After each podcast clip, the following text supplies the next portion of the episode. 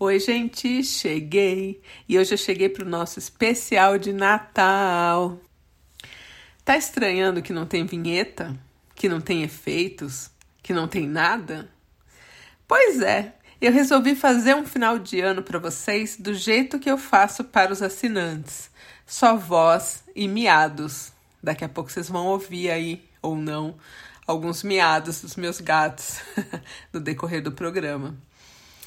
Antes da história passar pela edição e chegar até você, ela passa pela nossa plataforma de assinatura. E por 10 reais mensais você recebe histórias como esta de segunda a sexta-feira e com seu apoio aí dos 10 reaisinhos a gente consegue manter a roda girando e a estrutura toda funcionando. Eu vou deixar o link da assinatura aqui na descrição do episódio.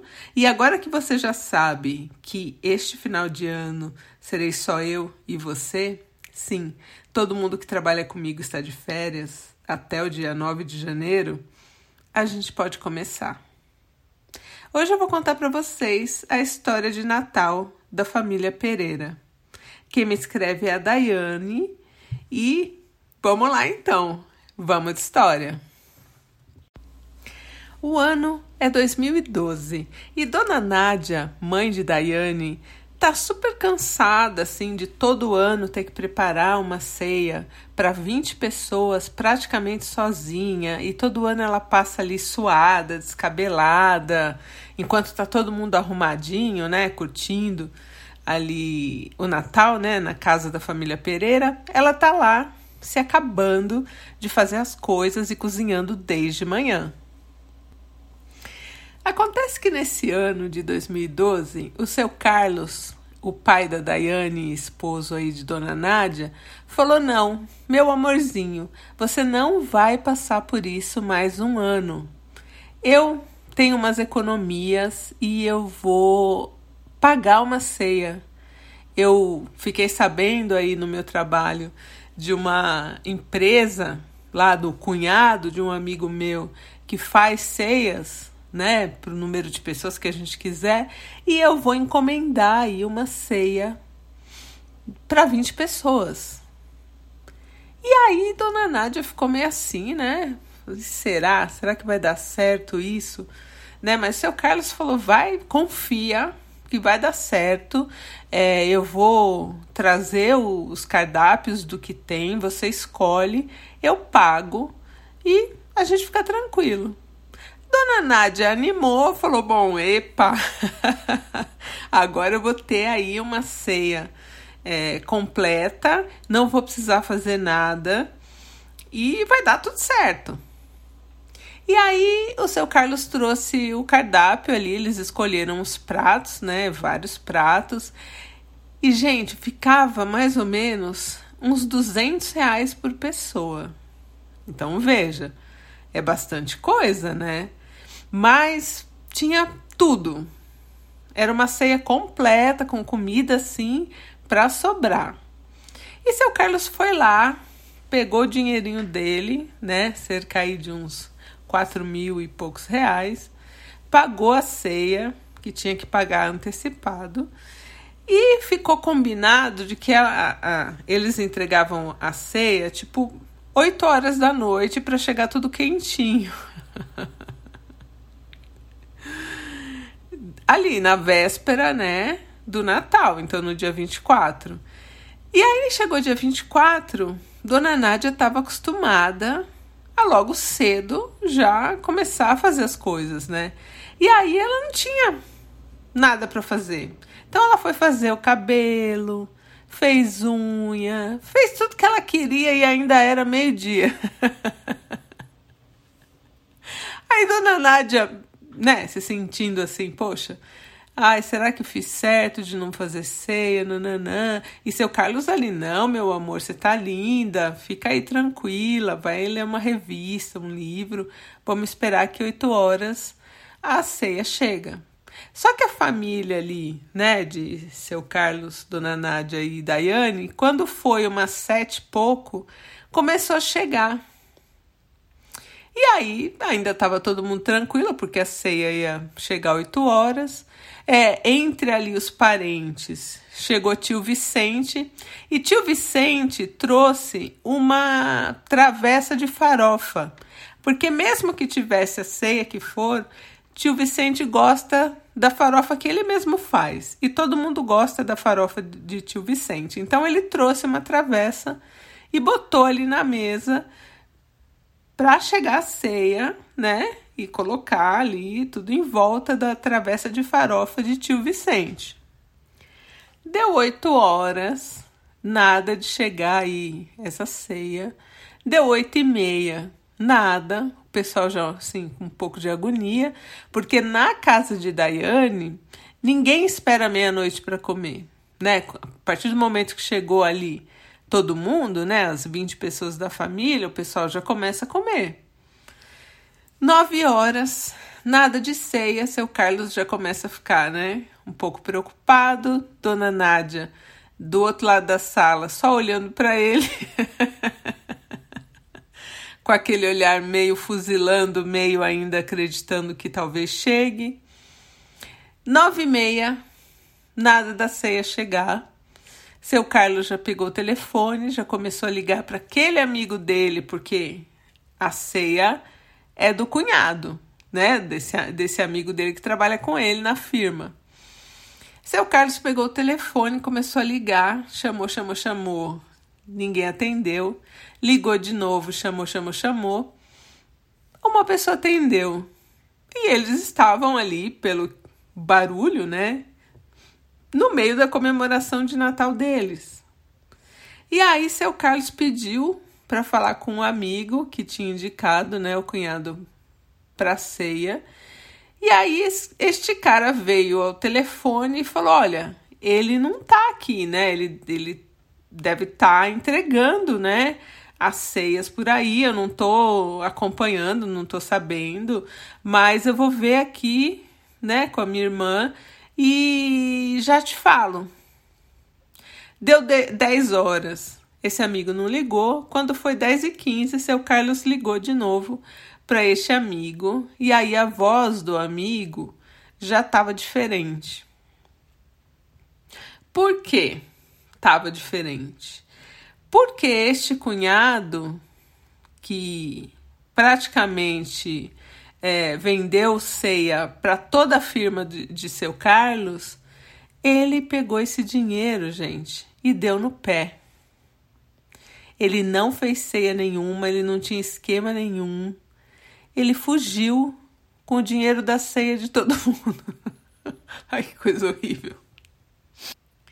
E aí, seu Carlos estava no telefone da sala ouvindo e todo mundo meio que em volta, mas sem saber, né, o que estava acontecendo. E aí, seu Carlos resolveu desligar e falar: tá chegando. Ele já sabia que não ia ter ceia, né? Mas ele falou: ah, tá chegando. Aí ele chamou Dona Nádia na cozinha e contou. Gente, Dona Nádia passou até mal porque aquela altura do campeonato, a única coisa que eles tinham era a farofa do tio Vicente, mais nada. E aí, dona Nádia já trêmula ali, falou: Meu Deus do céu, e agora? Eu vou fazer um arroz. Tinha o quê? Fazer ali um arroz, um feijão que já estava pronto na geladeira. Ela falou: Bom, vou botar passas e ervilha nesse arroz e é o que tem, não tinha mais nada. Porque eles nem se preocuparam em fazer compra para para ceia nada, porque a ceia era completa, tinha frutas, tinha sobremesa, tinha é, carnes, tinha tudo. E aí, quando a galera percebeu que Dona Nádia estava ligando ali o fogão, já rolou uma tensão, né? Porque até então já tinham um pessoal ali tomando uma caipirinha, outro pessoal tomando uma cerveja e sem comer nada. Seu Carlos foi lá, pegou uns pacotinhos de amendoim que tava. Ô, seu Carlos. E seu Carlos. Pegou uns pacotinhos de amendoim que tava no armário, botou nos potinhos e começou a servir. E, e sem coragem ainda de falar que a ceia não ia chegar. A sorte é que foi ele que pagou do bolso dele, porque a Daiane falou que se fosse os familiares, cada um tivesse, né, dado a sua parte, ia ter cadeira voando, ia ser uma coisa feia. Aí, depois que a galera comeu ali o amendoim, isso já era umas 11 horas, já tinha um, um burburinho no ar, tipo, essa ceia não vai chegar, pessoal xingando. Aí seu Carlos contou a verdade, falou que ele tinha, né, tomado um golpe, ele e outras pessoas da firma, né, e que não tinha ceia. Que ia ter um arroz que Dona Nádia estava fazendo e a farofa de tio Vicente, que até aquele ponto estava intacta em cima da mesa, esperando, né, chegar a ceia para todo mundo comer junto.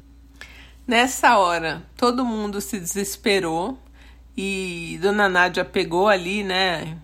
Botou o arroz numa travessa, botou na mesa. Só que assim, ela não tinha panela suficiente também para fazer arroz de uma vez para 20 pessoas. Né? Porque quando você tem outras coisas na ceia, você faz ali uma panela de arroz e é o suficiente porque as pessoas comem as outras coisas também, né? Só que ali só tinha arroz. Então, conforme ela colocou na mesa, a hora que ela olhou já tinha acabado aquele arroz. E tio Vicente regulando a farofa, botando uma colherada de farofa no prato de cada um. pra farofa render. A Daiane falou que só sabe quando foi meia-noite, tava uma gritaria uma brigaiada, gente comendo amendoim ali na casa da, da Daiane.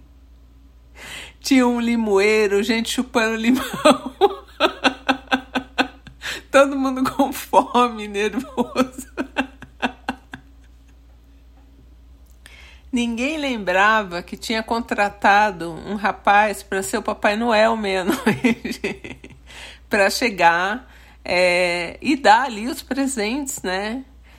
Para as crianças. Só que era para os adultos terem preparado, né? Todo mundo que chegou dava o presente ali para dona Nádia.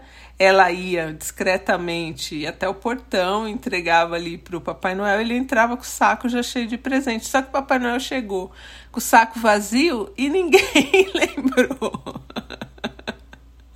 Ninguém lembrou de entregar os, os presentes. Então ele estava lá no portão, ele entrou sem nada. As crianças começaram a chorar porque o saco do Papai Noel estava vazio. Ai, desculpa.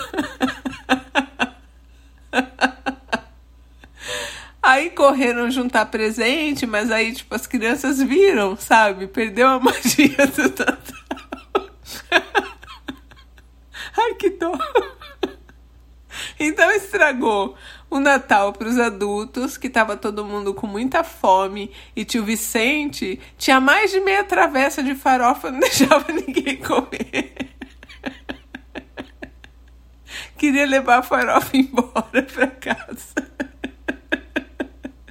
As crianças chorando, sabendo que não foi Papai Noel que trouxe o presente porque ele chegou com o saco vazio. Seu Carlos arrasado, arrasado, arrasado. E aí o pessoal começou a ir embora, né? Porque deu tudo errado nesse Natal.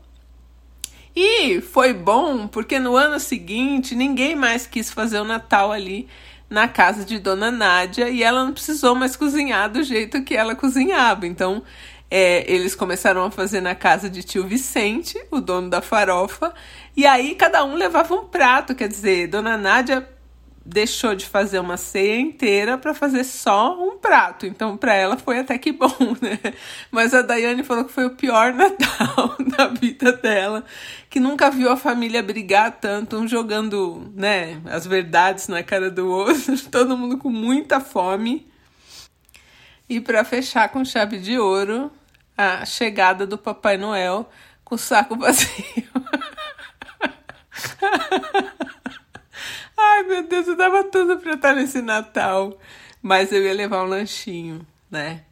Então, essa é a história da família Pereira. Obrigada, Daiane, por compartilhar com a gente. É, essa semana toda teremos histórias de Natal. Semana que vem teremos histórias de Ano Novo. E na outra semana, também de segunda a sexta, sempre de segunda a sexta, teremos histórias de férias. Então vocês vão me aguentar aí por 15 histórias, cinco dias da semana seguidos daqui para frente, né? 555. Só eu, vocês, minha voz e um pacote de passas. Então é isso, gente. Não esquece, assina o nosso Apoia-se, dá essa força aí pra gente para que o ano de 2000, até esqueci já, 2022 seja ainda melhor e com mais coisas para vocês, que é assim que a gente consegue trabalhar. Então, eu volto amanhã com mais histórias. Um beijo.